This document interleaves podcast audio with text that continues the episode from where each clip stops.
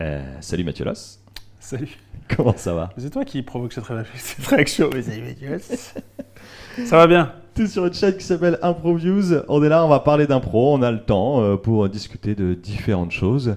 Est-ce que Mathieu, pour commencer, tu peux te, te présenter brièvement? Eh oui euh, Eh bien, écoutez, j'ai 42 ans au jour où nous enregistrons cette interview. Je suis alsacien, mais je vis à Lyon depuis une vingtaine d'années, ce qui fait bientôt la moitié de ma vie. Ce qui n'est pas sans m'émouvoir, d'ailleurs. Euh, je, je suis un acteur et aussi un, un auteur, poète. Et voilà, j'ai démarré euh, ma carrière en faisant de l'improvisation uniquement. Et aujourd'hui, je dirais que j'ai diversifié mon activité. Mais que la question de ce qui se passe euh, quand on est en train de jouer, ce qui est vraiment en train d'arriver à ce moment-là, est central dans tout ce que je fais, même, même lorsque j'écris. Voilà. Cool, comment tu définirais euh, ce que tu viens de dire, ce qui se passe quand on est vraiment en train de jouer? Comment je le définis Mieux que ça, tu veux dire? Comment tu expliciterais ça ouais?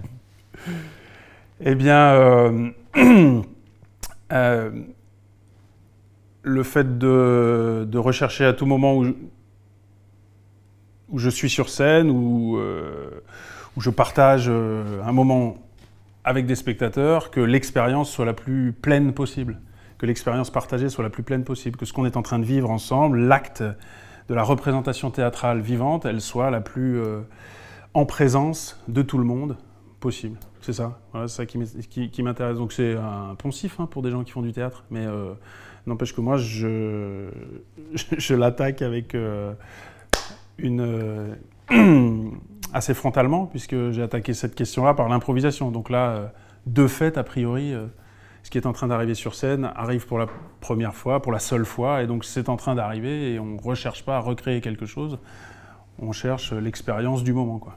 Donc c'est pour ça. Mais ça continue à m'intéresser, même dans d'autres choses qui ne seraient pas improvisées. Et justement, dans ces autres choses pas improvisées, est-ce que tu t'es déjà confronté à des gens qui n'avaient pas cette vision-là?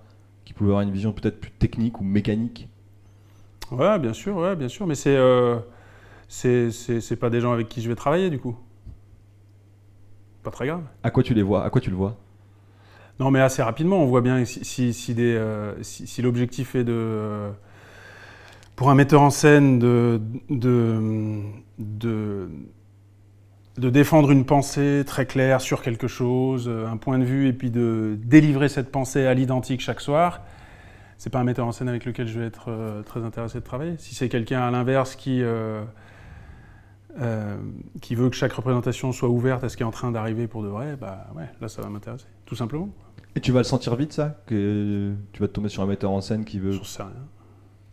Je sais pas, il faudrait des exemples concrets. Ouais, bah non, mais assez. non, mais assez euh, Ouais, je suis quand même dans le travail, on se rend compte. Dans la manière dont tu es dirigé ou dans la manière dont tu, euh, tu partages la scène avec d'autres, tu sens assez vite si, si c'est en train d'arriver ou si, euh, ou si on est dans, dans, dans, dans le, le fantasme de la recréation de quelque chose à l'identique. quoi. Ça se, ça se sent quand même. Ça t'est déjà arrivé d'avoir un metteur en scène où tu dis, bah du coup, je, je, je- je reste pas? Euh,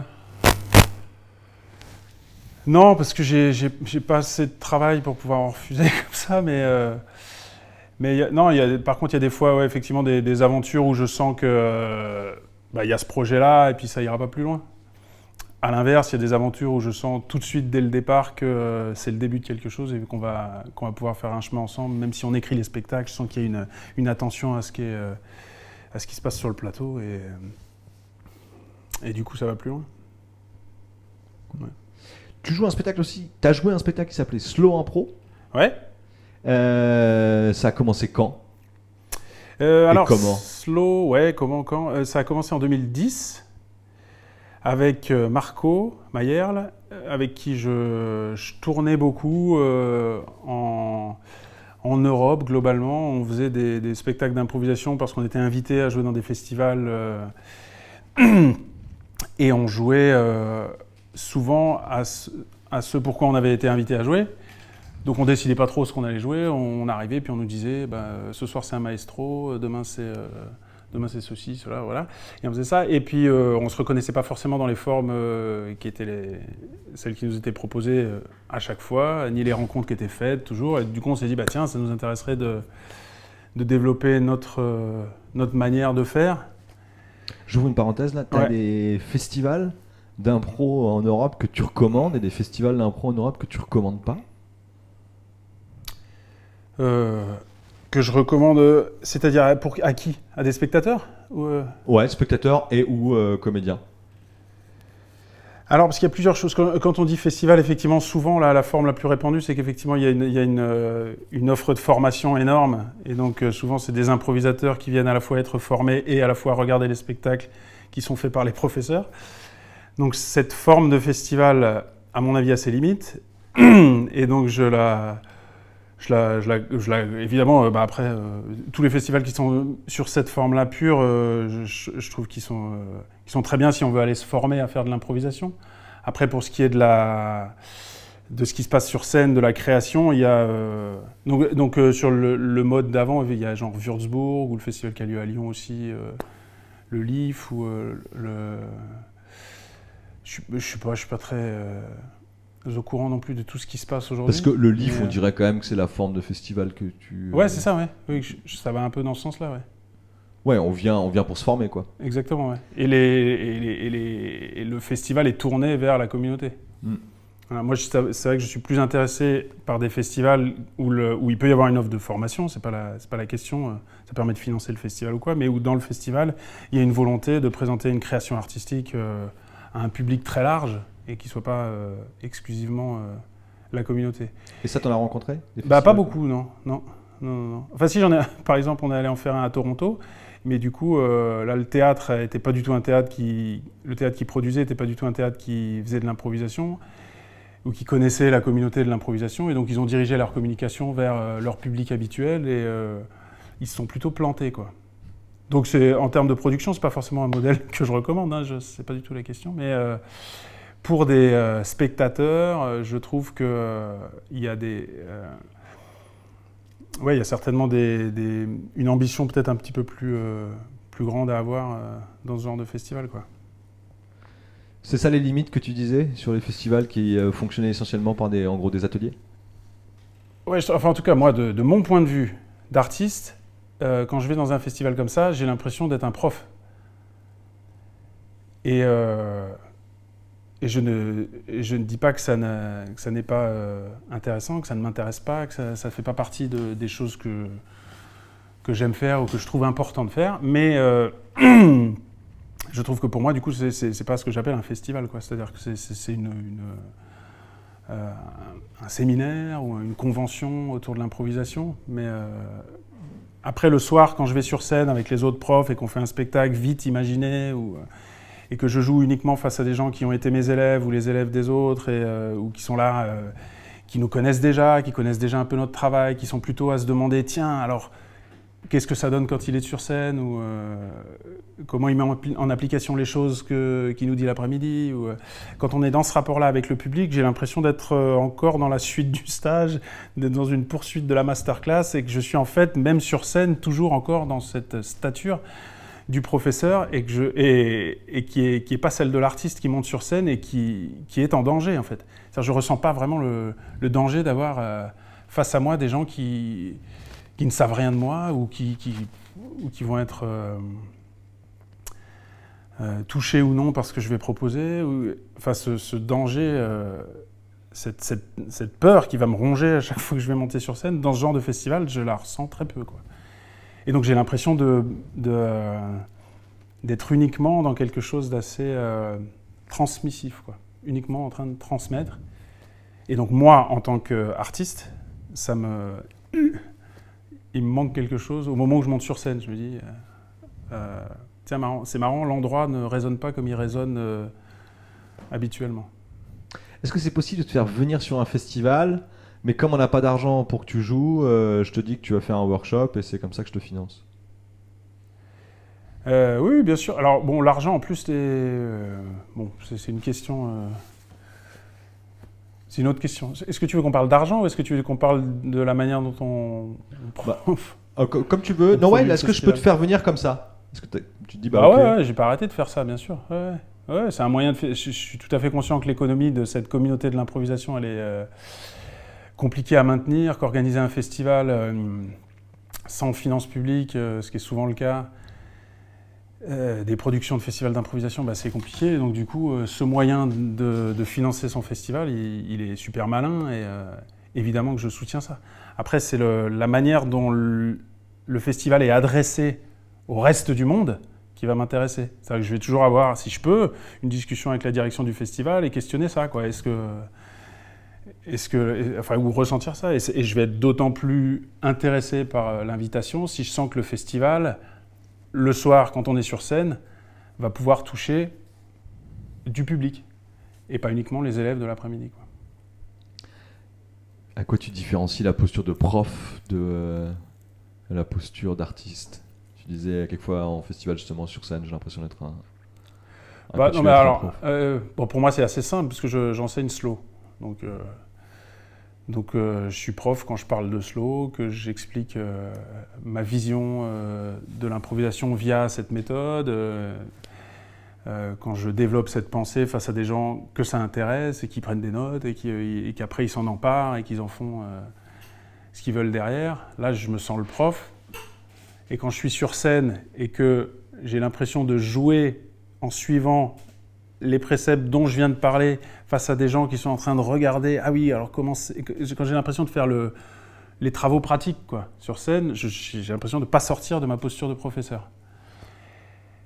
Or, je, je sens pour, euh, pour, euh, pour moi que c'est bien quand je, quand je suis sur scène que je me sens bien à ma place si je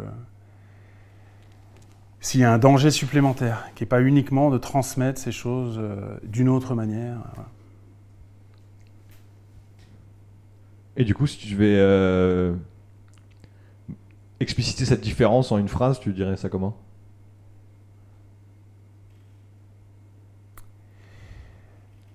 Euh, lorsque lorsque j'enseigne, j'adresse ce que je, mon contenu à des personnes particulières.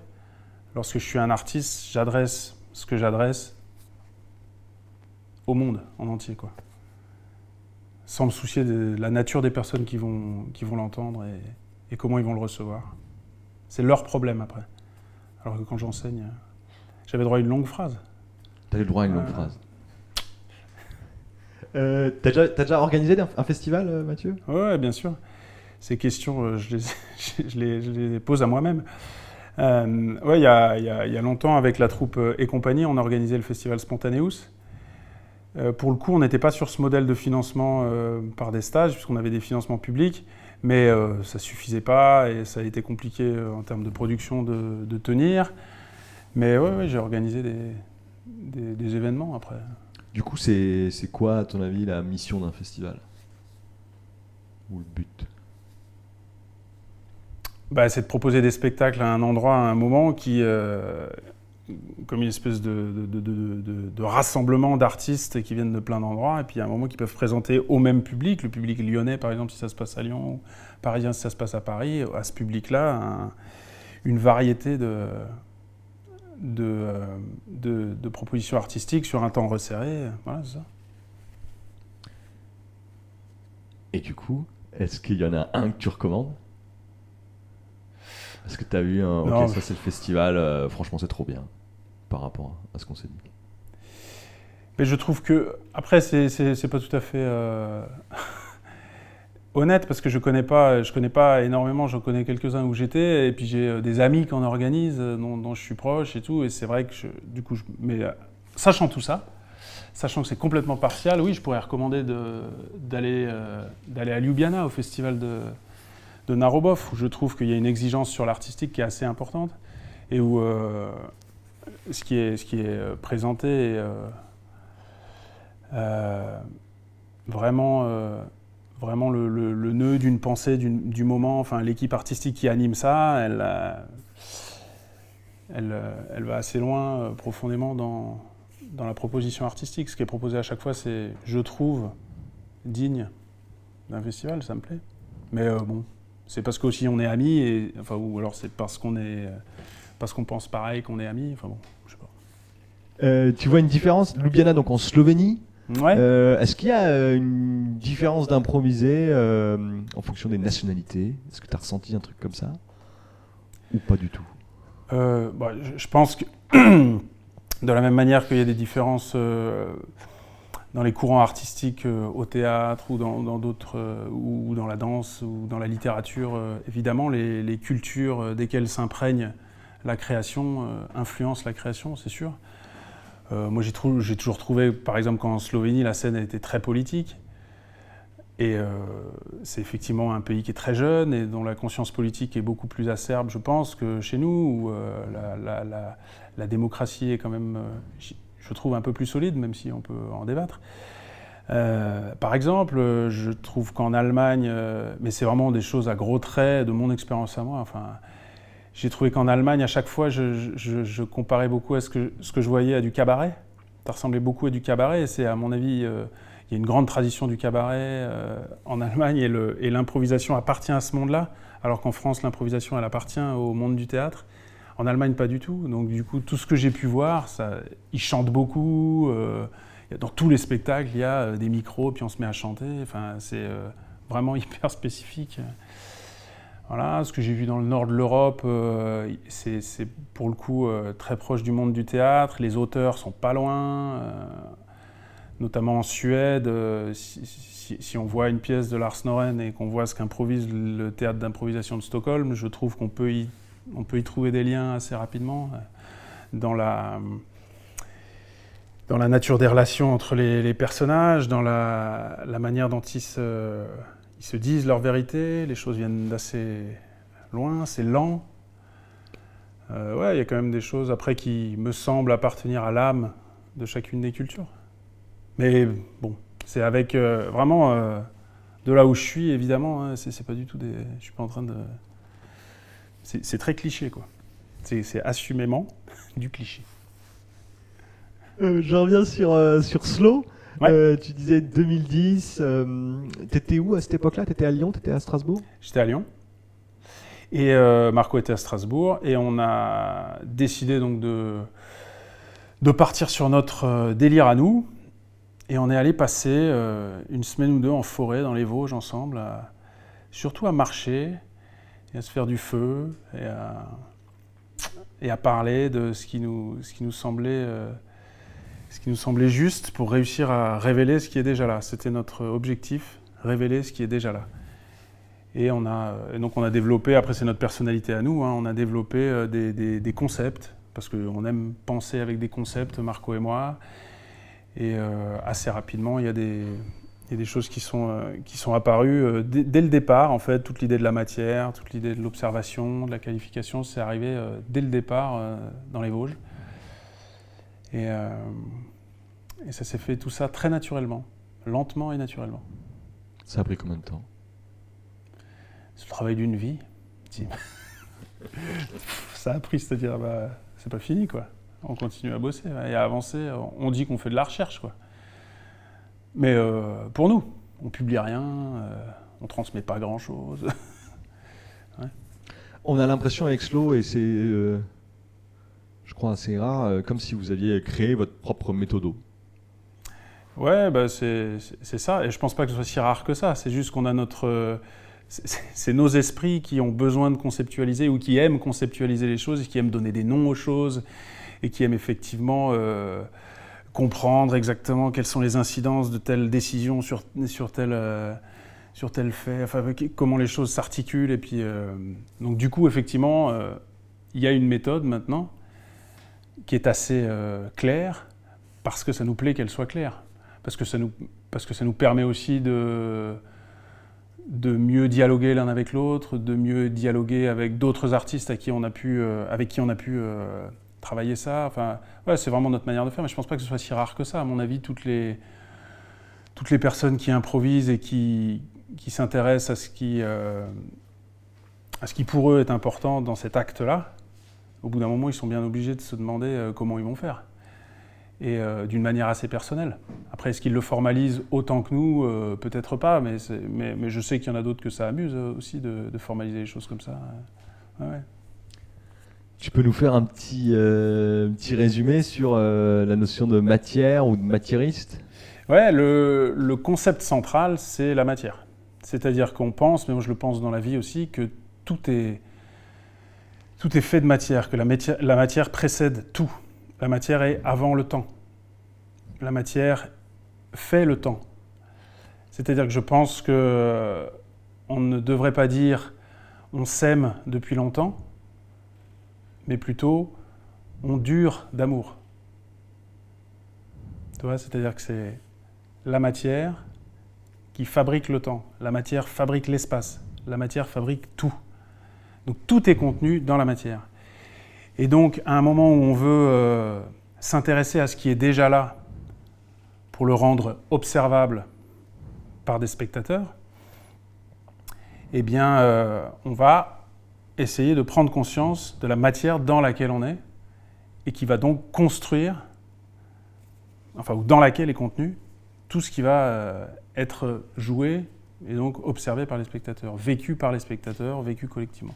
Donc le concept central, c'est vraiment la matière. Tout est déjà là dans une matière. Une matière hyper complexe parce qu'elle est, composée de, des éléments physiques qui sont là, évidemment, mais aussi, euh, aussi de, tout ce que nous venons euh, apporter, donc tout ce qu'on a en mémoire, tout ce, qu'on a, tout ce qui nous construit de manière consciente, inconsciente, ceux qui sont sur le plateau, mais aussi ceux qui sont dans la salle, tous ceux qui sont là en présence font de la matière tous ensemble, tous les éléments euh, inertes aussi euh, font de la matière, tout ce qui est présent est dans la matière. Et concrètement, du coup, sur une scène d'impro, ça donne quoi?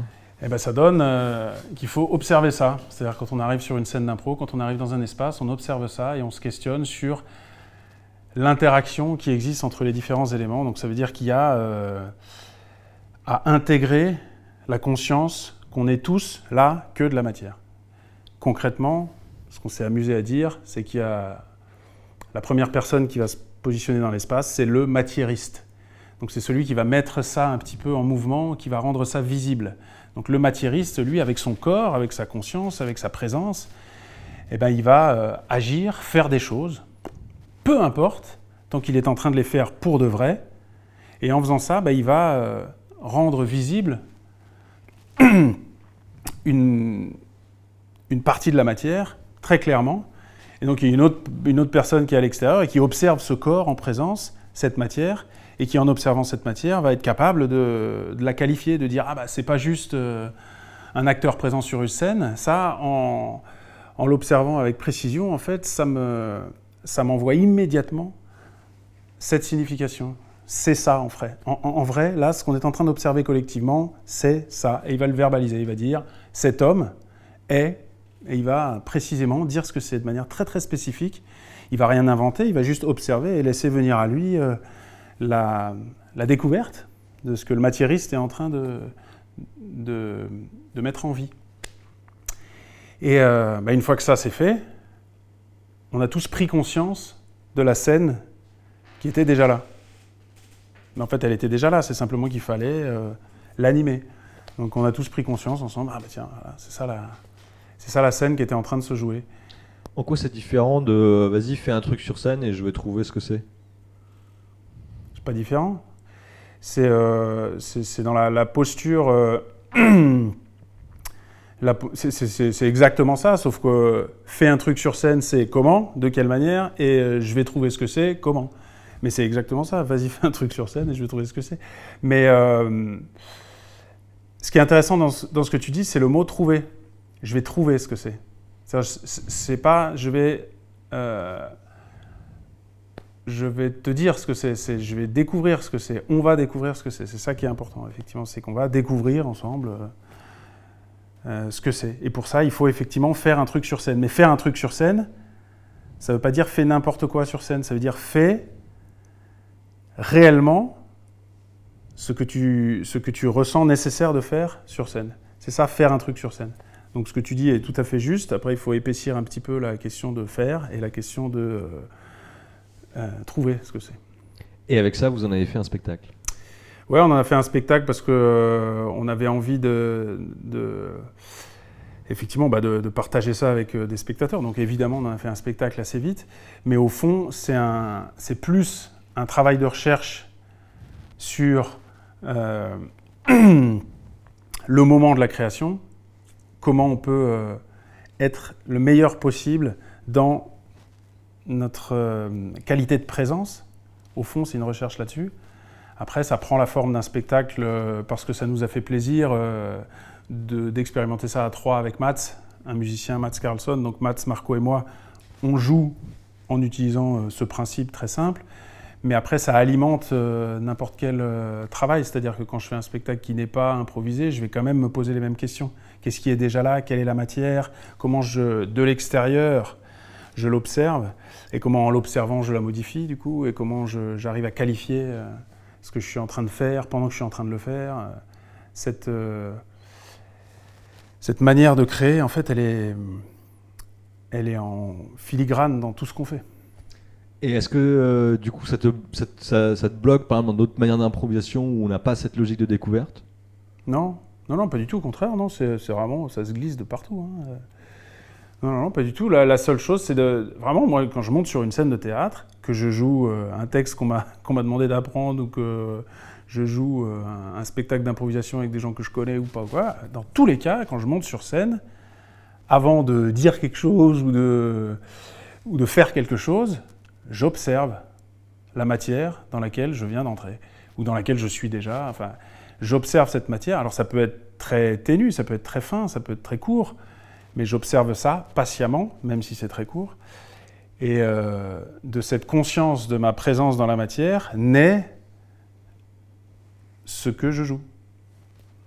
Même si ce que je joue euh, doit être dit euh, dans un texte précis, c'est quand même, j'essaie quand même de que, tout ça infuse dans tout ce que je fais. Donc ça change rien que je joue avec n'importe qui dans n'importe quel contexte. Moi, je peux jouer comme ça, il n'y a pas de souci.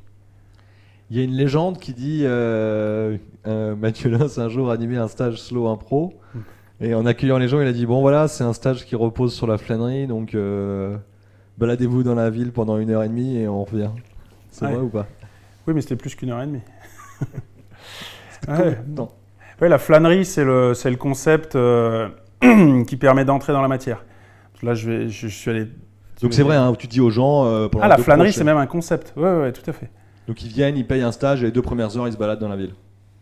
Ouais, mais c'est toujours la même chose. Comment tu flânes? Ah c'est un, travail d'apprendre à bien flâner.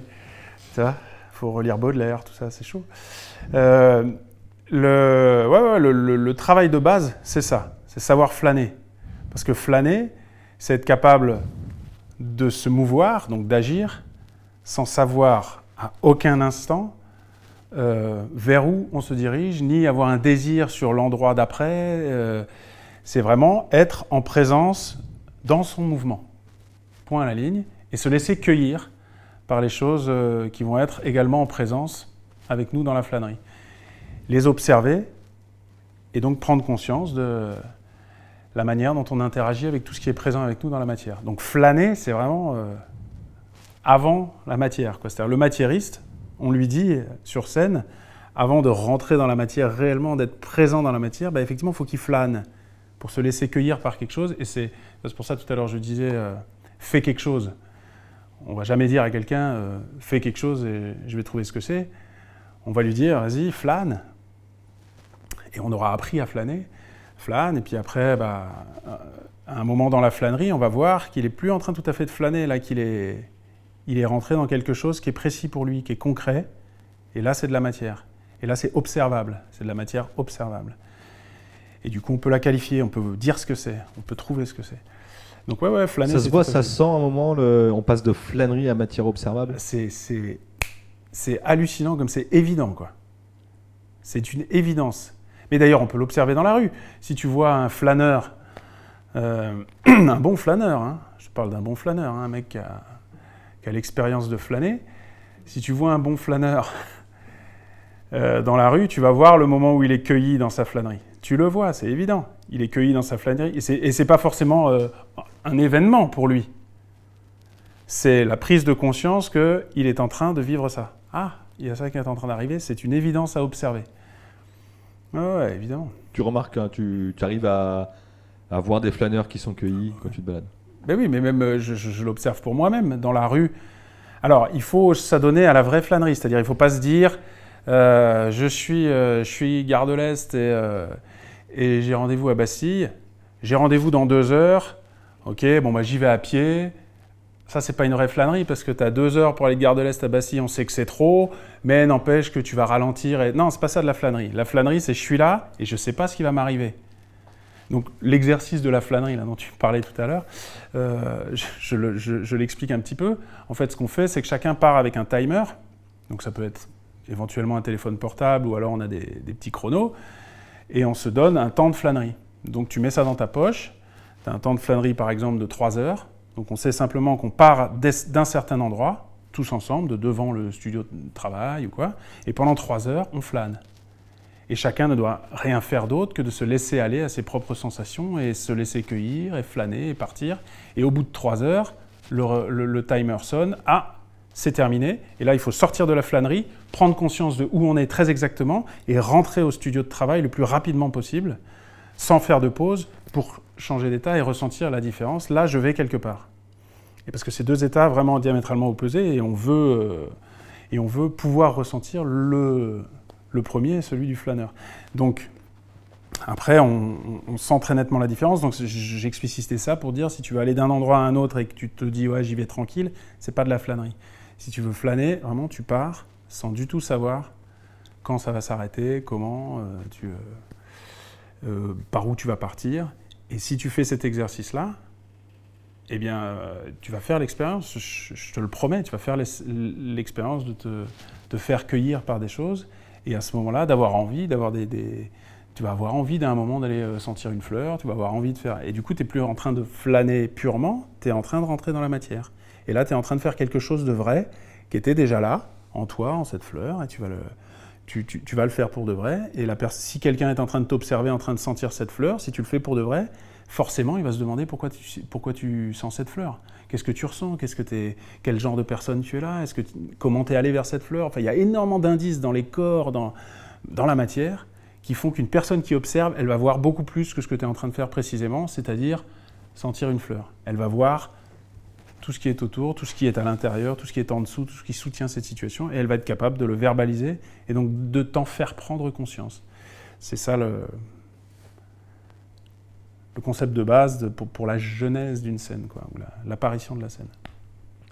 Ça fait une, une petite dizaine d'années du coup que vous euh, jouez et aussi transmettez du coup euh, ce Logic Slow Impro. Euh, comment tu te sens à l'idée que des personnes s'en approprient ou euh, ut- l'utilisent cette méthode? Hyper fier. non, bah ouais, ouais, c'est génial, t'imagines si, si, euh, si euh, notre travail peut en inspirer d'autres, euh, c'est formidable, euh, c'est formidable. Comment tu te sens à, imaginons que tu vois un spectacle bien nul et ils se disent on s'est approprié le slow? Hyper fier. Bon, qu'est-ce que je te dise, moi, c'est que c'est. euh, J'y suis pour rien, quoi. c'est pas, ma- c'est pas mon problème. Ouais, alors c'est vrai que si le spectacle est vraiment top, à la fin, je dirais. euh, Je dirais, ouais, c'est. Il y a un lien de parenté très clair. hein. Le spectacle. Non, j'en sais rien du tout, je sais pas. Écoute, ça m'est jamais vraiment arrivé, euh, c'est pas des questions que je me pose. Euh, je sais pas. Et euh, alors après, est-ce que tu, tu penses que c'est possible, euh, on va dire, euh, comment on dit déjà, prendre la propriété intellectuelle C'est pas, un pas un concept auquel je crois beaucoup, la propriété intellectuelle. Dans tout. Je crois que c'est un, c'est un concept qui permet à des entreprises de gagner de l'argent, parce qu'ils déposent des brevets, euh, et puis ça leur permet de, fabriquer des produits que d'autres n'ont pas le droit de, fabriquer, mais à, mais, euh, mais à part cette incidence euh, financière, qui ne m'intéresse pas, je ne vois pas du tout ce que ça veut dire propriété intellectuelle. ça veut dire, c'est-à-dire cette idée-là, elle est à moi. Ça me paraît. si quelqu'un le fait sans vouloir d'argent en plus, c'est d'une arrogance intellectuelle hallucinante, quoi. Si c'est très clairement affiché que c'est uniquement pour gagner de l'argent, bon bah là, euh, là je peux comprendre. Donc euh, pas de problème que deux personnes viennent avec un musicien faire un truc qui s'appelle euh, lent impro. Ah bah non, non, non, pas du tout. Non, non. euh, après, euh, Non, non, non, ça m'intéresse pas trop. Euh, Ce genre de. je m'en fous. Ce genre de question. Question nulle. non, non, bien sûr que non. Je, je vois tout à fait de quoi on est en train de parler. Mais.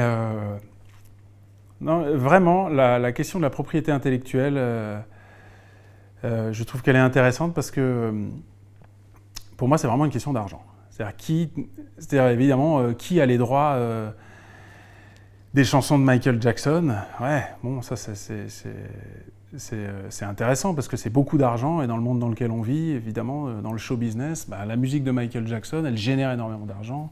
Qui a les droits des Beatles euh, Qui a les droits de ceci, cela? Est-ce que je peux te faire venir, je te coupe, pardon, euh, sur un spectacle sans argent? Bien sûr. Je te dis, euh, j'ai envie de. Tu viens jouer, mais j'ai pas d'argent à te proposer, c'est pas un problème. Tu Ouais. Ouais, bien sûr. Ça, ça. Ah ouais, c'est vraiment pas le seul critère pour moi. Après, euh, c'en est un, comme plein d'autres, mais j'ai déjà, euh, déjà, joué plein de spectacles sans être payé, évidemment. euh, et j'espère que je vais réussir à garder euh, la liberté de le faire encore. Ah ouais, bien sûr. C'est un élément. Je trouve que dans, ouais, dans certains cas, je vais demander à être payé. Et c'est pas parce que artistiquement ça m'intéresse moins que c'est- pas l'un ou l'autre. Enfin, c'est pas aussi simple que ça. C'est très complexe comme question. Et euh, je, je- ouais, ouais, je suis prêt, tout à fait, ouais, bien sûr. C'est quoi les critères alors? Ah ben il y en a plein. euh, C'est, euh, il m'est arrivé d'aller jouer avec quelqu'un juste parce que j'avais envie d'être une heure et demie sur scène avec cette personne. Et euh, que pour moi, les questions de vie privée et de vie professionnelle sont étroitement liées.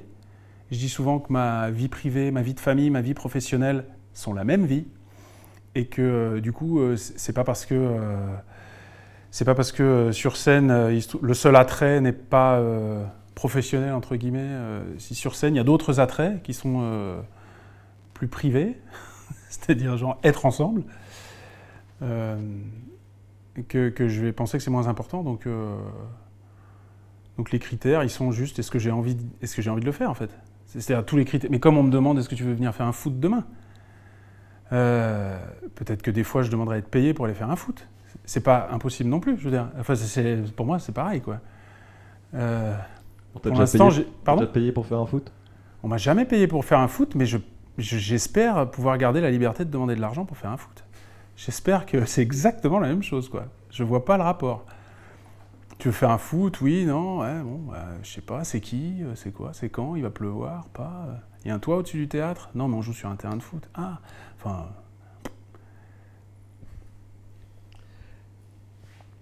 Les conditions idéales pour faire un spectacle d'impro, est-ce qu'il y en a? Non. Enfin, en tout cas, il y, a- si, il y en a peut-être, mais euh, je serais incapable de les nommer euh, ou de les anticiper. Quoi. En tout cas, ou alors, ça ne m'intéresse pas. Moi, ce qui m'intéresse, c'est de les découvrir, les conditions du spectacle, justement. Moi, quand j'arrive quelque part, euh, ce qui m'intéresse, c'est justement de découvrir la matière dans laquelle va s'exprimer notre, euh, notre présence. Donc, euh, du coup, oui, a posteriori, on peut se dire, tiens, il y a ça peut-être qui nous a, qui a été un grain dans, la, dans les rouages, ou, ça qui, à l'inverse, a, a permis au spectacle d'être exceptionnel ou rare, ou je sais pas. Mais, mais pour moi, c'est de l'observation a posteriori. Je, je serais incapable de dire là maintenant. Je, je pense qu'on peut vivre des expériences improvisées dans n'importe quel contexte euh, et qu'elles soient euh, exceptionnellement ratées ou l'inverse. Peu importe. Vous faisiez quoi- Tu faisais quoi en impro à Strasbourg quand tu y étais? C'est un peu la ville où tu as découvert l'impro, c'est ça? Ouais, tout à fait. Bah, j'ai, euh, j'ai, démarré, en fait, il y avait en 95 la Ligue d'impro Lolita, qui organisait un mondial d'improvisation, euh, le, le bien nommé mondial d'improvisation avec la LIM de, de Québec, la FBIA de Bruxelles et la FIC de Genève. Donc, euh, ce mondial d'improvisation avait, lié- avait lieu euh, à Je te Strasbourg. vois, je te vois 95. rigoler, pourquoi tu, pourquoi tu rigoles? Bah, parce que non, mais ça me fait rire, le mondial de l'improvisation, et puis c'était toujours les quatre mêmes troupes, en fait, c'était quatre troupes. C'est pour ça, c'est drôle. Euh, Ça arrive souvent, t'envoies souvent des mondiales? Non, non, non, mais enfin, c'est. Euh, c'est- C'était. euh, non, mais c'est drôle, il y avait que des gens qui parlaient français, que des copains, euh, que des. euh, C'était comme une petite, une petite réunion de copains. Quoi. et c'était génial d'ailleurs. Et, on a perpétué ces traditions après, même avec des, spectacles bien différents des matchs d'impro, mais où on, faisait aussi des, des, rencontres internationales et on, appelait, et on appelait ça mondial. Ou, donc c'est ça, mon petit sourire vient de là. Et, et, donc il y avait la Lolita qui avait organisé ce mondial. Et à la suite de ce mondial, il y a eu un raz-de-marée euh, à Strasbourg de personnes qui voulaient s'essayer à l'impro, dont moi.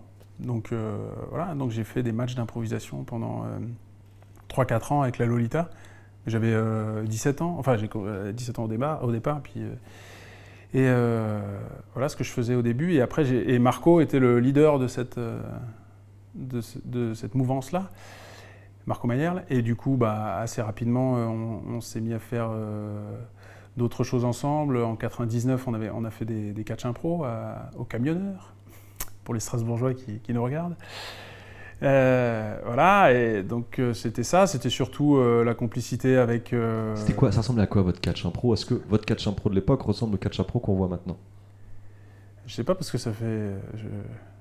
Enfin, je ne sais, pas, sais pas du tout les formes qui existent aujourd'hui, j'en ai pas vu depuis très longtemps, donc je ne sais pas.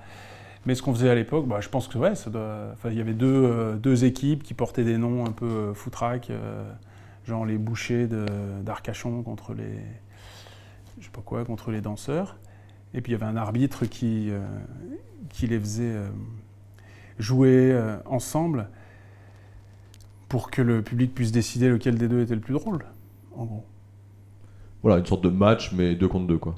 Ouais, c'est ça. Euh, en fait, euh, c'était la, taille de la scène du camionneur hein, qui nous avait obligés, et puis le fait que euh, la, dynamique d'inédit théâtre était professionnelle et que du coup, ils voulaient payer les gens qui étaient sur scène, donc il fallait réduire, et puis il fallait faire sur une petite scène.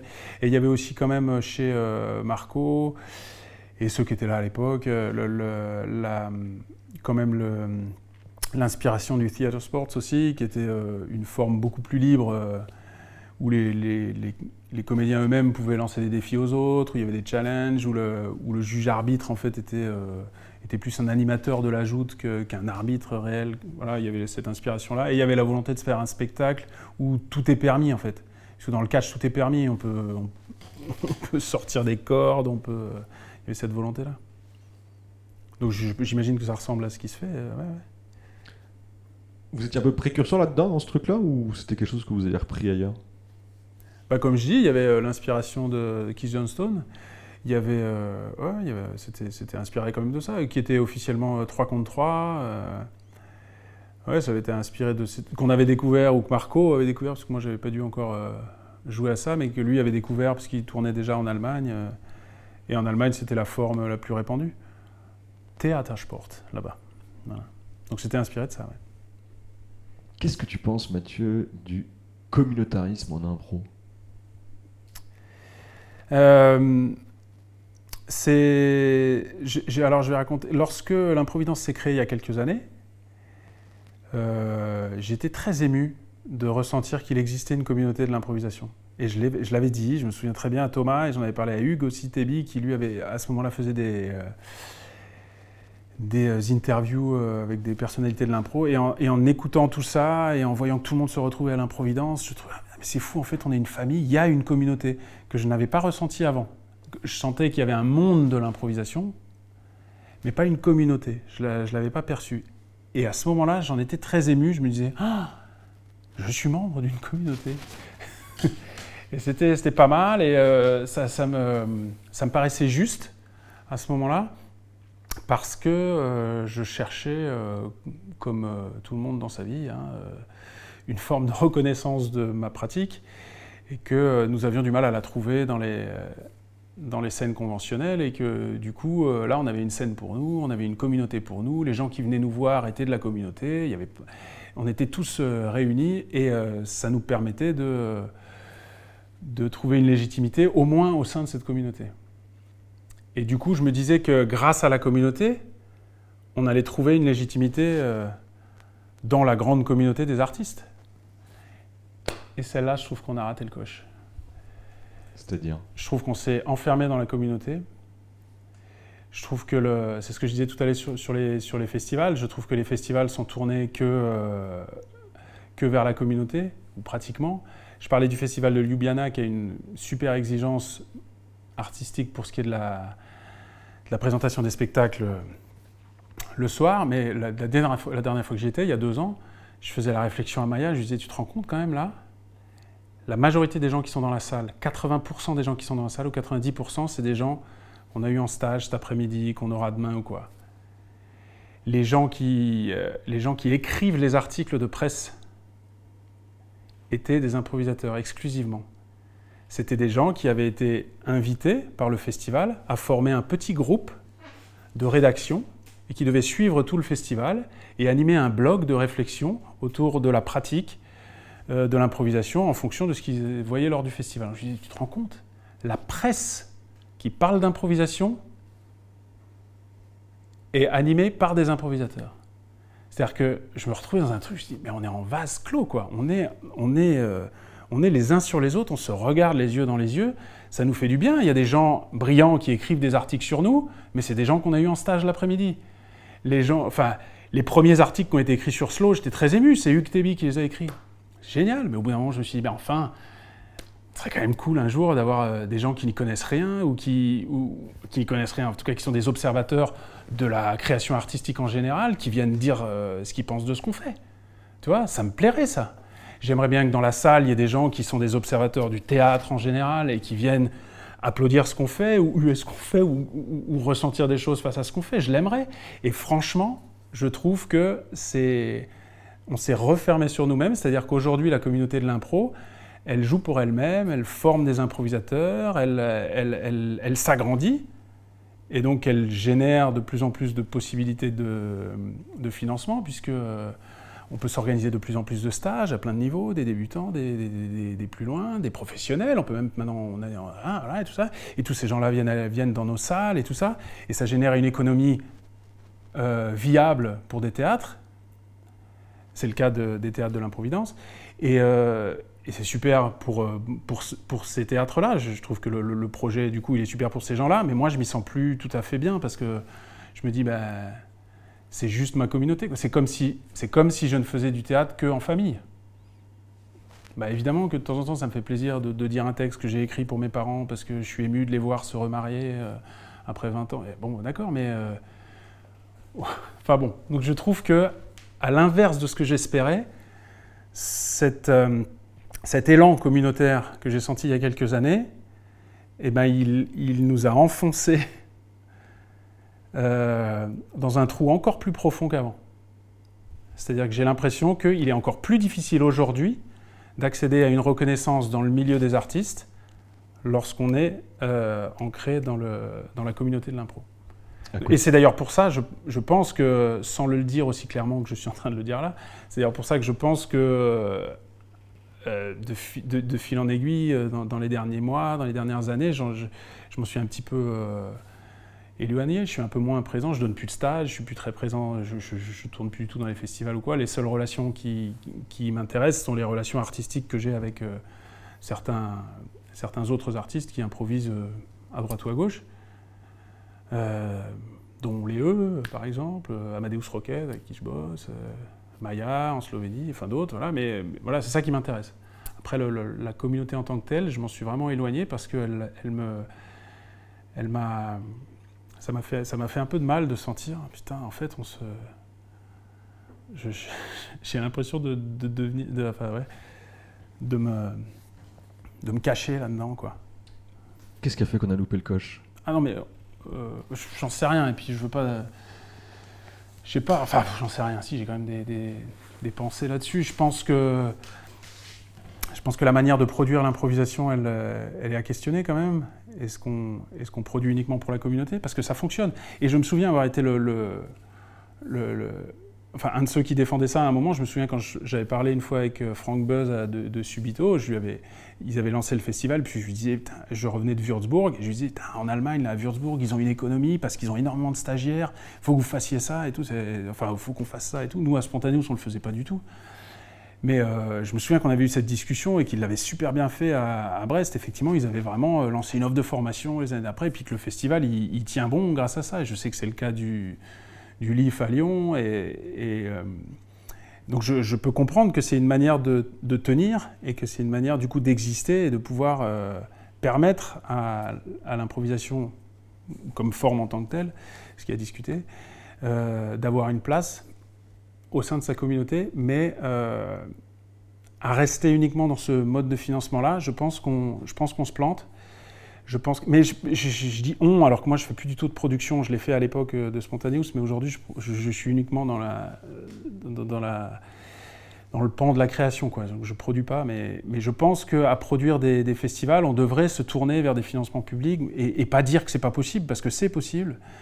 C'est vrai que c'est possible. Mais évidemment que c'est possible. Tu peux, c'est possible d'aller, jouer dans des théâtres publics, c'est tout à fait possible, mais ça veut dire qu'il faut s'adresser à eux avec un, euh, enfin. Euh, Enfin, d'aller jouer dans les théâtres publics, pas, pas, pas forcément euh, tout, mais il y, a des choses, qui pourraient, des choses qui pourraient se construire avec le monde du théâtre public. Pas forcément exactement de la même manière, d'ailleurs j'en suis persuadé, pas de la même manière que ce, qui, que ce qui existe avec des compagnies de théâtre qui font de la création non improvisée. C'est pas le même dialogue qu'on doit avoir, mais on doit pouvoir croire qu'il y a un dialogue possible. Il faut pas se dire que c'est impossible, il faut pas se dire que c'est impossible d'avoir des financements non plus, il faut pas se dire que c'est impossible d'avoir des journalistes non plus, et pas, juste, et pas uniquement des journalistes qui vont dire que le festival est est bien organisé ou qu'il y a une réunion d'artistes euh, comme jamais. Non, des, journalistes qui vont, aussi, euh, qui vont aussi donner leur point de vue sur ce qui, s'est dit sur la scène.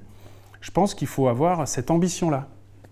Et euh, c'est un peu salaud de ma part de le dire parce que je je, je, je, m'en occupe pas de ça. Donc, et, puis, et puis ça, au fond, ça m'intéresse pas tant que ça. C'est juste que c'est ça qui a fait que je m'en suis peut-être un peu détaché. Mais, mais, mais c'est vrai que tu as pu jouer en impro sur une scène nationale. Ouais, mais alors, euh, bah, tu vois, par exemple, c'était une relation très particulière. On a été en résidence euh, deux ans au Théâtre de Grasse. Jean Flores, le directeur, était venu euh, voir des choses. et même avant, bah oui, puisqu'il était venu voir. on a fait un projet européen. Et via l'entrée européenne, on avait réussi à, s'ouvrir les portes de quelques lieux publics à, Lyon, les Subsistances et le Théâtre Nouvelle Génération, qui est un centre dramatique national. Donc on avait fait un festival au TNG. Et, euh, et ils ne nous accueillaient pas comme une compagnie euh, classique dont ils programment le spectacle, ils nous accueillaient comme un projet européen d'improvisation. Mais l'entrée, c'était l'Europe. C'était ça qui les intéressait. L'intercompréhension, le projet collectif, la création collective à l'échelle européenne, c'était ça qu'on avait défendu. Et donc on avait été accueillis par ces lieux-là. Et Jean Flores avait donc vu le spectacle, enfin un spectacle un soir au, TNG, et lui avait euh, aimé cette, cette manière dont on, dont on travaillait ensemble les uns avec les autres, sans se comprendre, sans parler les mêmes langues, mais sur un plateau. Et c'était possible parce qu'on improvisait, parce qu'on ne se questionnait pas trop sur, euh, sur, euh, sur la manière dont les choses euh, étaient, étaient mises en scène. On, improvisait des spectacles très classiques qu'on peut, qu'on peut voir dans des festivals où les, où les, où les langues sont mélangées et où... Et ça ressemblait à quoi comme spectacle? Ben Genre... on, euh, on, avait un thème, un grand thème qui était euh, Should I stay or should I go? Qui était le, thème du projet, est-ce que je reste ou est-ce que je pars? Et donc on, avait juste décidé de faire des spectacles où en fait la question du départ, enfin de ce dilemme, allait être centrale dans toutes les scènes, et que toutes les scènes par contre devaient se jouer dans les langues maternelles des uns et des autres. Ça c'était la règle du jeu de ce festival. Très simple. Et donc, euh, donc Jean Flores avait vu ça, et puis euh, il avait, euh, lui, la volonté de faire un projet autour de la mer Méditerranée, avec des artistes autour de la mer Méditerranée. Et il s'est dit en nous voyant, tiens, mais effectivement, eux, ils y arrivent avec des artistes d'Europe, donc il y avait des Suédois, des Slovènes, des Allemands, des Autrichiens. Tiens, et si je leur demandais d'animer la même chose, mais avec des, compagnies méditerranéennes? Et donc, on, ensemble, on a construit un projet euh, au théâtre de Grasse qui réunissait des Marocains, des Israéliens, des Espagnols, des Italiens et des Français. Donc là, on était dans une constellation qui était différente, qui était aussi internationale.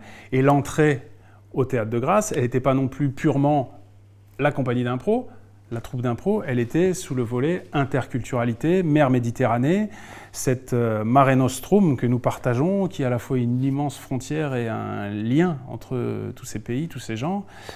Euh, du coup, ça brassait toutes les questions d'immigration, de, de, transfert de population de ces pays aux autres.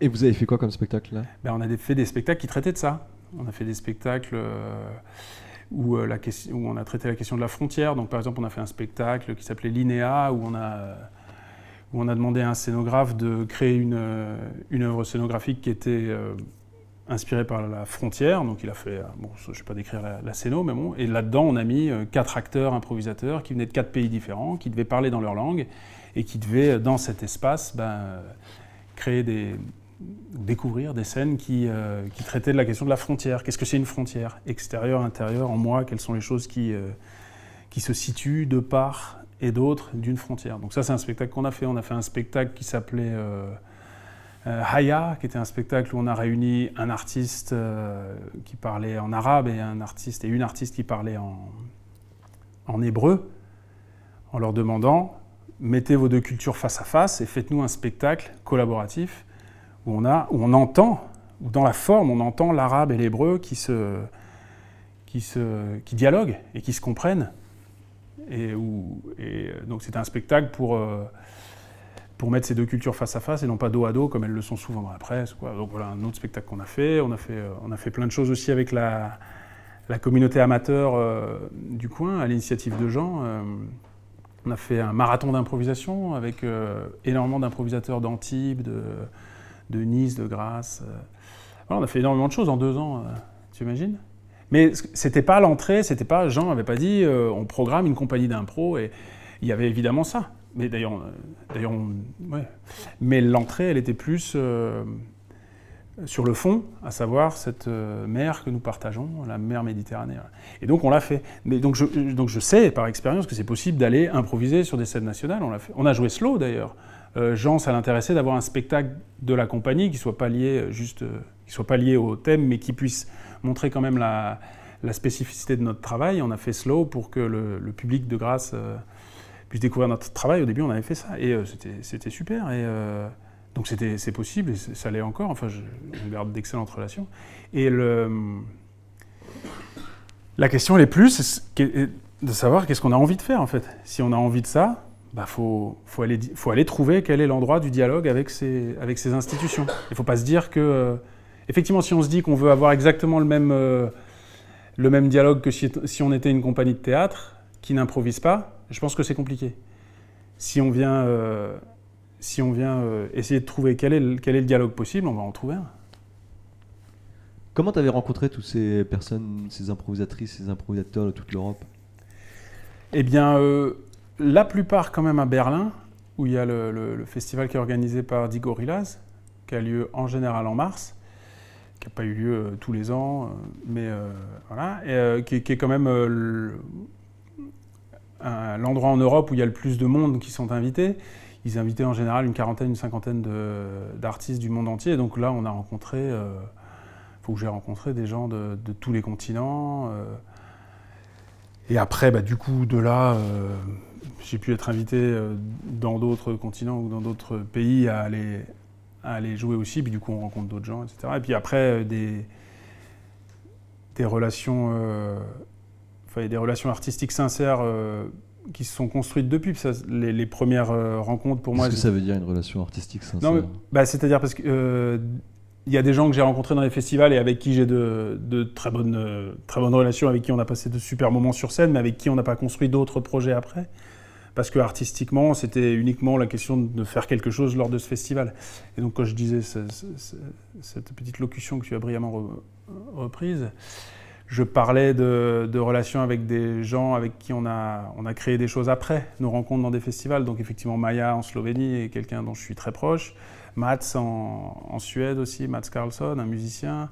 Les Gorillaz, la troupe de manière générale, euh, avec qui on a construit deux projets européens déjà. Euh, et on, pense à, d'autres. Enfin, il y, a des artistes avec qui on a euh, sincèrement eu envie, c'est-à-dire sincèrement, j'aurais pu dire évidemment sincèrement, mais euh, on, a, eu envie de créer nos trucs à nous, quoi, faire des, projets ensemble. Et ça, il y en a eu plusieurs, et c'est une chance.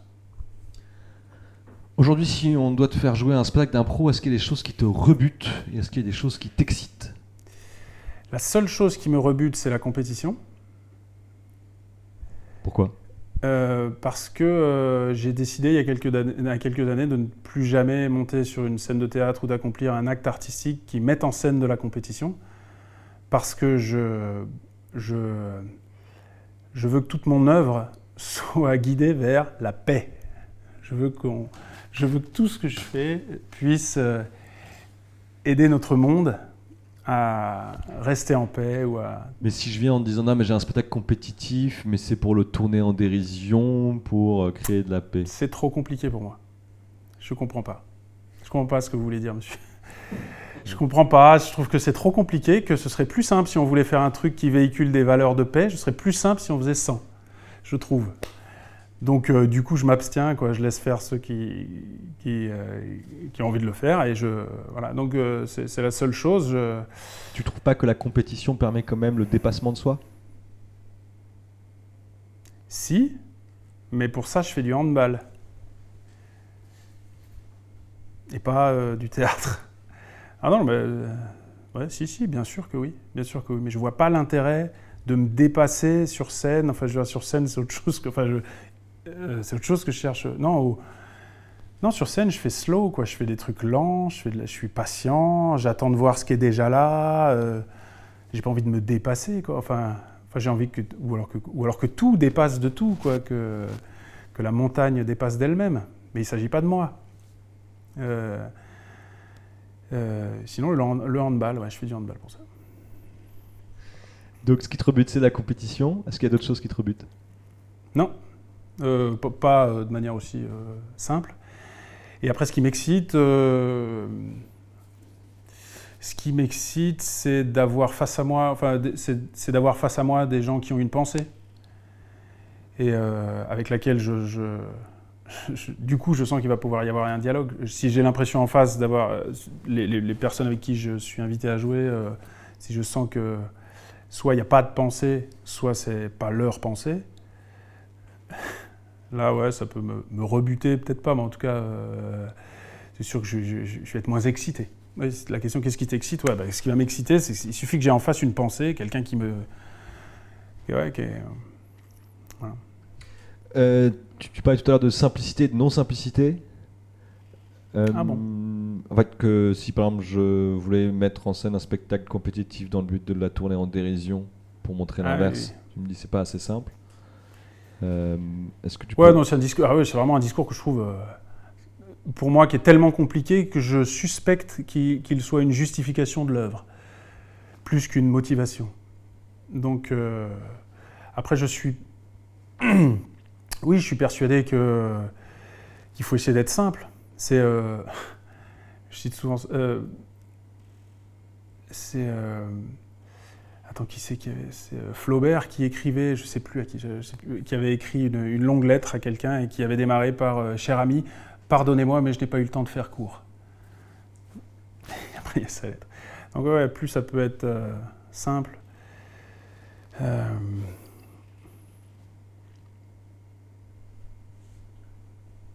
Mieux c'est. Oui, je, enfin, je crois, ça, Less is more, tout ça, j'y crois.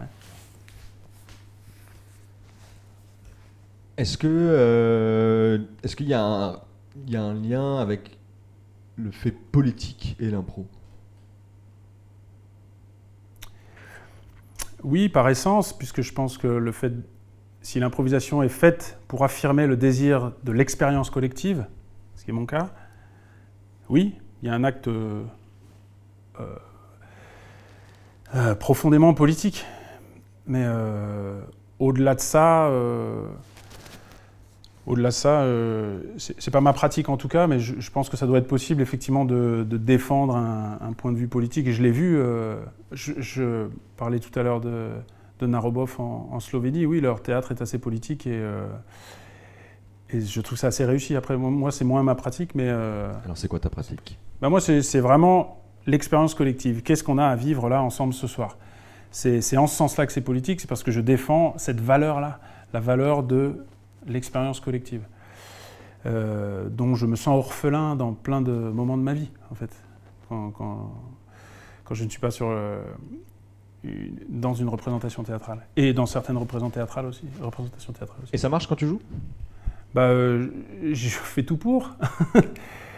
Slow est là pour ça. C'est pour ça que j'ai développé tout ça. C'est pour m'aider à, à, y arriver. Ça marche par éclat, j'en suis persuadé Sur la longueur d'un spectacle, je, crois que ça peut arriver. Ouais, après, euh, je ne peux pas le dire euh, moi tout seul, puisque l'expérience est par essence collective. Donc, euh, j'ai l'impression parfois de percevoir ça, mais il faudrait que collectivement on puisse l'affirmer. Mais en tout cas, je, crois que c'est possible et je fais tout pour, le travailler. Mathieu, si je viens justement, on parlait un peu d'argent, si je viens, moi j'ai une mallette remplie d'argent. Euh, et je te dis, bah, on fait ce que tu veux. Je veux qu'il y ait un moment spontané d'impro dans le spectacle. Mais euh, l'argent n'est pas un problème. Qu'est-ce que tu fais? Euh, L'argent n'est pas un problème. L'argent n'est pas un problème.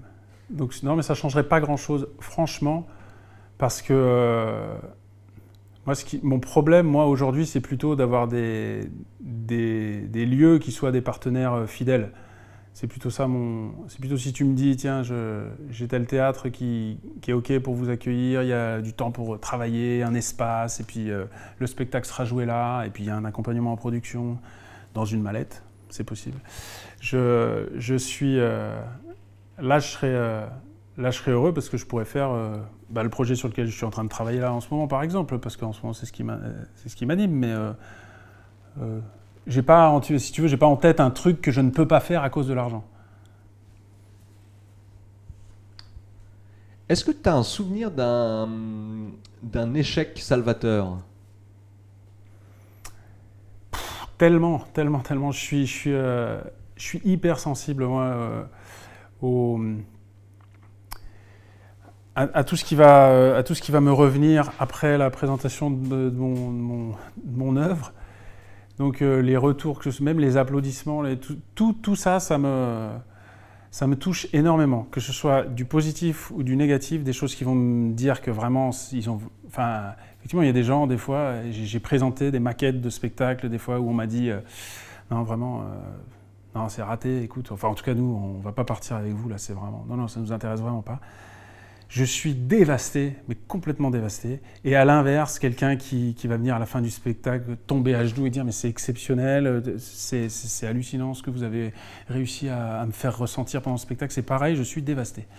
Je suis incapable de vivre ça euh, ni dans un sens ni dans l'autre. D'ailleurs, après le spectacle, souvent je me cache, soit en loge, soit je rentre chez moi le plus vite possible. Je ne suis pas du tout dans, la capacité de partager ces mondanités tu vois, je dis mondanité, je devrais pas, ça peut être positif, mais euh, d'après spectacle. Donc des échecs, euh, ouais, et, ça, je, le dis maintenant avec le recul sur énormément d'échecs ou de réussites qui ont été pour moi émotionnellement dévastatrices, dans le sens où elles m'ont complètement euh, perdu, en fait. C'est-à-dire, si, si, je fais quelque chose et puis que derrière on me dit c'était exceptionnel, ou on me dit c'était dur, hein, ça va trop me. Je, je, suis trop sensible, je vais, je vais immédiatement tout remettre en question et donc, je suis plus euh, connecté à ce que j'ai envie de faire, à ce qui est au fond de moi. Et, effectivement, il y a quelques échecs ou quelques réussites qui ont été pour moi dévastateurs ou dévastatrices. tu peux nous en raconter une ou deux? Bah, J'ai parlé d'une maquette, là tout à l'heure, l'exemple dont je parlais, pour moi est très concret, une maquette, une maquette que j'avais présentée à Cathy Bouvard aux Subsistances euh, d'un spectacle avec Mats Carlson et, et Elise, et où à la fin, elle nous a dit non, non, mais je ne peux pas partir en production avec vous, vraiment, moi, ça ne m'intéresse pas du tout. Ça m'avait dévasté parce que j'avais mis énormément de moi. C'était euh, un spectacle qui s'appelait Me quitter, qui était lié au projet Should I Stay Go où c'était le texte d'une femme qui désirait se séparer d'elle-même. Très concrètement. elle mettait euh, plein de moyens en œuvre pour essayer. Donc, est-ce qu'en s'endormant, on y arrive? Est-ce qu'en. Mais alors, il faut s'endormir très longtemps. Enfin, bon, bref, perdre la conscience de soi. C'était là-dessus. Et euh, donc ça, ça m'avait dévasté. Des,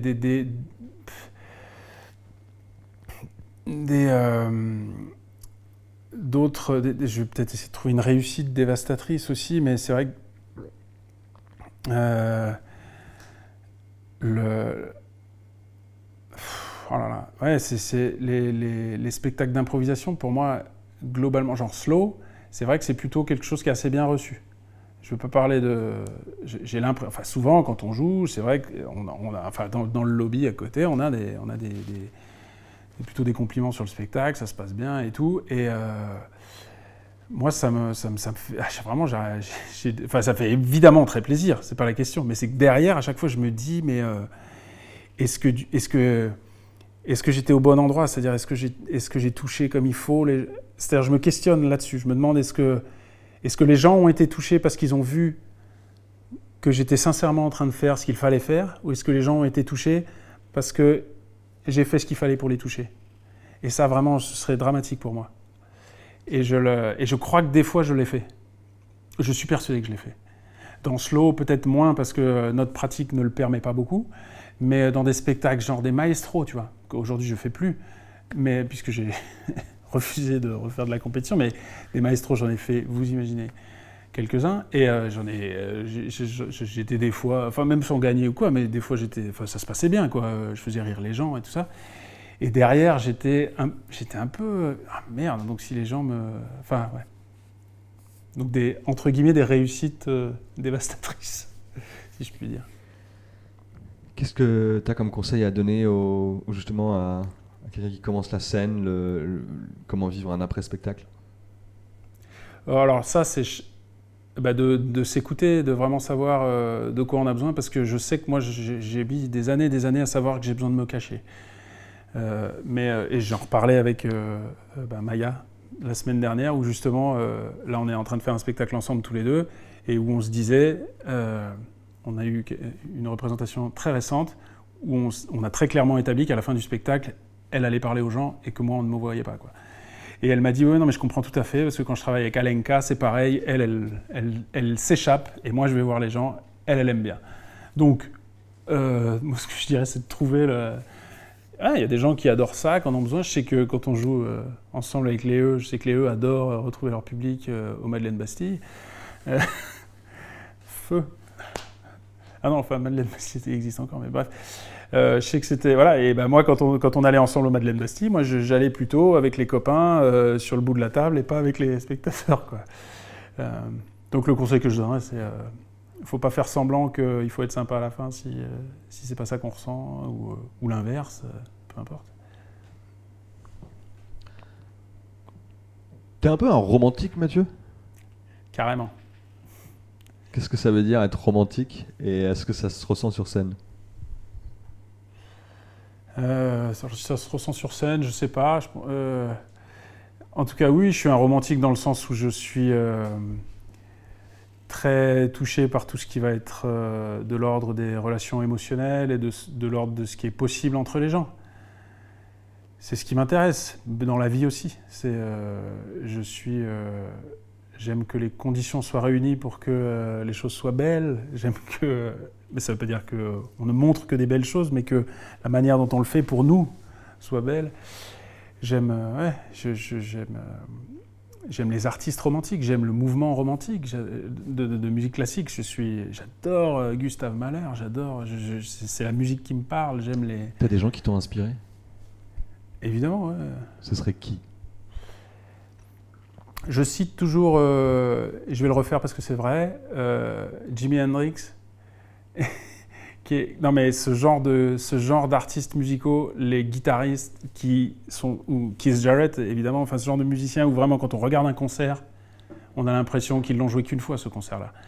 Jimi Hendrix, il y avait tout ce mouvement-là dans les années 60-70 où vraiment le, rock, il y avait en concert, les guitaristes faisaient des solos euh, uniques, ils, euh, ils improvisaient leurs solos, même la manière dont ils jouaient était à chaque fois euh, à chaque fois différente. Donc, et c'est moi j'ai pratiqué la guitare adolescent et tout ça, et c'était en écoutant ça, en faisant du blues et en improvisant, en improvisant.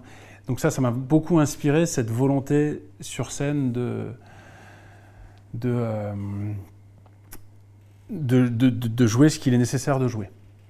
Jouer l'inévitable, comme dit Keith Jarrett. Donc dans le monde du jazz, j'adore Keith Jarrett. Il y a des, des euh, boom cello, par exemple, euh, des Français qui sont vraiment là-dedans. Euh, donc ça c'est pour les musiciens. Au, théâtre, euh, j'aime les, j'aime les metteurs en scène. Euh, alors au théâtre, j'aime les, les metteurs en scène qui ont, une, qui ont, évidemment une conscience de ce qui se passe sur le plateau et du moment. Donc les, les évidemment par exemple les Chiens de Navarre ou ce genre de, de troupes de théâtre m'intéressent et m'inspirent. Les, les, les esthétiques très franches aussi m'inspirent énormément genre Bob Wilson, qui pour le coup, là on est très très loin de l'improvisation, Donc je pense que j'aurais beaucoup de mal à travailler avec lui. Euh, mais euh, par contre, ça m'inspire énormément. L'esthétique d'un spectacle, alors, euh, par exemple, j'adore. J'ai des livres de photos de spectacles de Bob Wilson et juste de regarder des planches, ça m'inspire. Ça, génère des images. L'art plastique, de manière générale, je suis abonné à des revues d'art plastique, à Beaux-Arts, machin. Et effectivement, je feuillette ça souvent, ça m'inspire énormément. L'art qui est euh, très euh, explicitement lié à l'esthétique. Et après, de, les, artistes qui questionnent, tu vois, les, Marcel Duchamp et tout ça, ça, ça m'inspire énormément. Et je suis assez inspiré aussi par euh, le monde de la science que j'ai un, une formation scientifique, donc je suis assez inspiré par euh, tous les, tous les physiciens qui se questionnent sur la, la, manière de représenter le monde, tous les gens qui essayent de faire des modèles. Tu as fait un spectacle là-dessus, non? J'ai fait... Euh, oui, j'en ai fait plusieurs. Euh, ouais. J'ai fait un spectacle sur l'infini qui s'appelait Kant, qui, bien que le nom soit celui d'un philosophe, pour moi traitait de questions aussi scientifiques. Euh, par exemple, qui traitait donc de l'infini et de l'impossibilité de se représenter l'infini, mais de la nécessité de l'infini quand même dans notre monde. Donc euh, je fais ce spectacle-là, j'ai fait un spectacle qui s'appelle Eureka, qui est un spectacle pour le coup euh, qui est largement improvisé, qui est avec Marco, où là on interprète carrément des scientifiques, nous sommes deux professeurs, et on, euh, on célèbre la démarche scientifique en mettant en scène deux professeurs qui cherchent sur scène. C'est-à-dire qu'on va répondre à une question qu'on ne connaît pas. Donc les spectateurs vont nous proposer une question euh, qui peut être euh, très concrète. Pourquoi, euh, pourquoi les robinets jettent de l'eau? Ou alors plus, plus poétique comme où vont les nuages? Peu importe. Et euh, à cette question, on va réellement essayer de répondre, et donc on va ré réellement essayer de se mettre dans la position de euh, deux esprits qui ensemble cherchent une réponse à cette question. Donc on met en scène la recherche. Et donc on s'inspire évidemment de travaux de chercheurs, mais aussi de, de grands auteurs euh, comme Jacques Rouxel, qui a écrit Les Shadocks, et dont la logique est inébranlable et très inspirante. On arrive à la fin de, de cet entretien. Euh, Mathieu, après tout ça, euh, finalement, pourquoi est-ce que tu fais encore de l'impro? Euh, J'ai réussi à nommer quelque chose depuis assez peu. C'est-à-dire que je j'ai toujours été passionné par ça et je ne savais pas trop pourquoi. Et là, je commence à ressentir quand même qu'il y a un lien avec quelque chose de plus fondamental en moi, qui est le fait que je pense, je l'ai dit tout à l'heure en parlant de slow, que le temps n'est pas ce qui fonde notre euh, présence. Et j'utilise ce mot à dessein, puisqu'il y a le présent dans la présence. Je pense que ce n'est pas le temps qui, euh, fonde cela. Il n'y a pas de passé, de présent et d'avenir, ou en tout cas c'est une manière qui nous permet de raconter des, des choses d'une certaine manière. C'est plus simple de se comprendre si on parle comme ça, ou de prendre rendez-vous. Euh, mais euh, mais ce n'est pas comme ça que je suis connecté au monde de la manière la plus profonde. C'est lorsque je pense à la matière avant le temps. C'est-à-dire que c'est la matière qui fonde la possibilité du temps. Et euh, la présence dans la matière et la euh, possibilité de découvrir ce que je suis déjà en train de faire, c'est en improvisant que je la ressens le plus. Et donc ça, je ne veux absolument pas m'arrêter. Je veux absolument pouvoir continuer à creuser ce sillon et euh, m'aider à être encore le plus précis possible dans la qualité de ma présence, que, que, que, que, mon esprit ne soit plus jamais dans le temps. Donc pas dans le présent, surtout pas dans l'avenir, mais qu'il soit dans la matière, et donc avant le temps. Mathieu Loss, merci. Mais de rien,